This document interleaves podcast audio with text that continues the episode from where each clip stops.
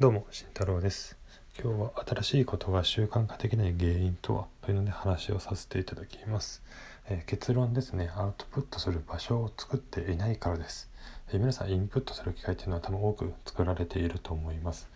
いろいろセミナーを受けたり、まあ、独学であったり先輩のことを聞いたりですね。いろいろインプットしていると思います。ただそれを外に出していないということですね。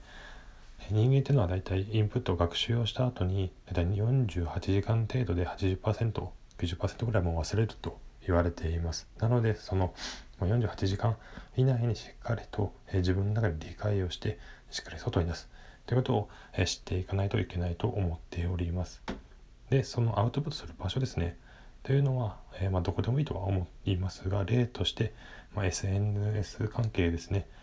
えー、Twitter であったり、まあ、Instagram でもいいですし、えー、YouTube そういったとこでもどこでもいいのでしっかり出すまた、えー、誰か友人に話すであったり、まあ、誰かに教える後輩に教えるって